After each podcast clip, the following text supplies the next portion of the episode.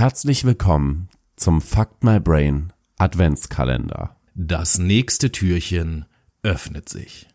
Hallo Menschen und herzlich willkommen zum nächsten Türchen des Fuck My Brain Adventskalenders. Es ist der 11.12. Robert Christian Hansen, von den Medien The Flying Nightmare genannt, war ein US-amerikanischer Serienmörder aus Alaska. Er brachte mindestens 17 Frauen mit seinem Privatflugzeug zu einer entlegenen Hütte, misshandelte sie und entließ sie anschließend in die Wildnis, um sie zu jagen und zu töten. Er ist der Serienmörder mit den meisten nachgewiesenen Opfern in der Geschichte Alaskas. Hansen wurde in Astorville, Iowa, als Sohn von Christian und Edna Hansen geboren.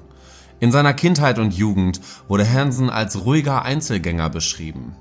Er hatte eine gestörte Beziehung zu seinem dominanten Vater und wurde in der Schule häufig wegen seiner Akne und seines Stotterns gehänselt und gemobbt.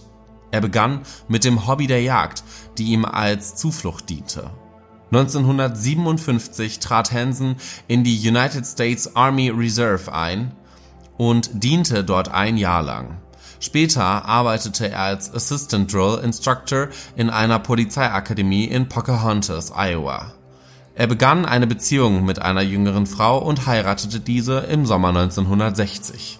Am 7. Dezember 1960 wurde er wegen Brandstiftung zu einer dreijährigen Freiheitsstrafe im Anamosa State Penitentiary verurteilt.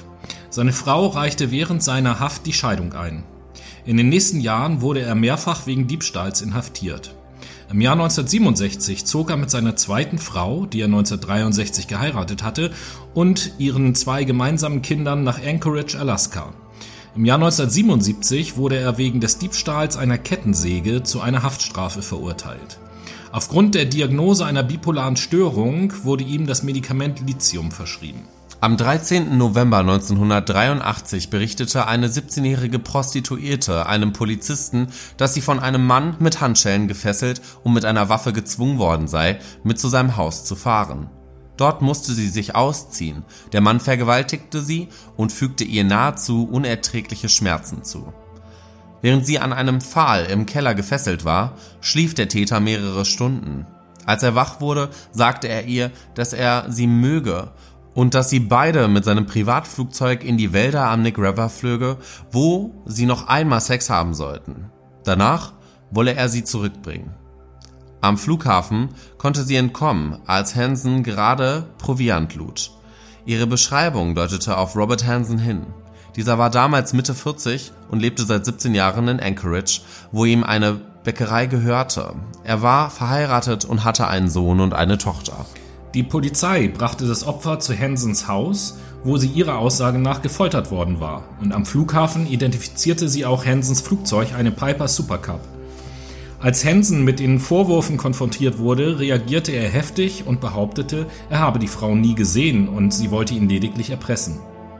Außerdem konnte er ein Alibi vorweisen, da er mit zwei Geschäftspartnern zu Hause gegessen habe, was diese auch bestätigten. Da die Polizei nur die Aussage der Frau hatte, kam es weder zur Verhaftung noch zur Anklage. Aber die Polizei hatte Hansen trotz der schlechten Beweislage weiterhin in Verdacht. Bereits 1980 hatten Bauarbeiter bei Arbeiten in der Eglutner Road die Reste einer Frauenleiche gefunden. Sie war teilweise von Bären gefressen worden, aber es war noch zu erkennen, dass sie erstochen und verscharrt worden war. Sie wurde Eglutner Annie genannt da sie nicht identifiziert werden konnte. Später im selben Jahr wurde die Leiche von Joanne Messina in einer Kiesgrube beim Servat entdeckt. Im September 1982 fanden Jäger in einem flachen Grab am Nick River die Überreste der mit drei Schüssen getöteten 23-jährigen Stripper Sherry Morrow. Die Patronenhülsen am Tatort bewiesen, dass sie mit einem Rugger Mini 14 erschossen wurde. Diese Waffe ist in Alaska allerdings als Jagdwaffe weit verbreitet, so dass es unmöglich war, alle Jäger mit dieser Waffe zu befragen.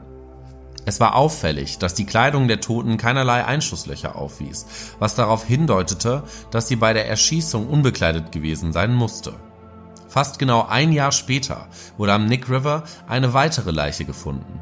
Paula Golding, eine arbeitslose Sekretärin, die aus finanziellen Gründen in einer oben ohne Bar gearbeitet hatte. Auch sie war mit einer Rugger Mini 14 erschossen worden und wurde seit dem 25. April 1983 vermisst. Das war ungefähr zu der Zeit, als die 17-jährige Prostituierte entführt wurde und dann entkommen konnte. Als man durch den Fall Golding auf die Liste ungeklärter Morde stieß, beschlossen die Alaska State Troopers, sich näher mit dem Verdächtigen Hansen zu befassen. John Douglas, ein Spezialist vom FBI für psychologische Profile, erstellte ein Täterprofil, das auf Hansen zutraf. Aufgrund fehlender Beweise versuchte man mit Douglas Hilfe Hansen zu einem Geständnis zu bewegen.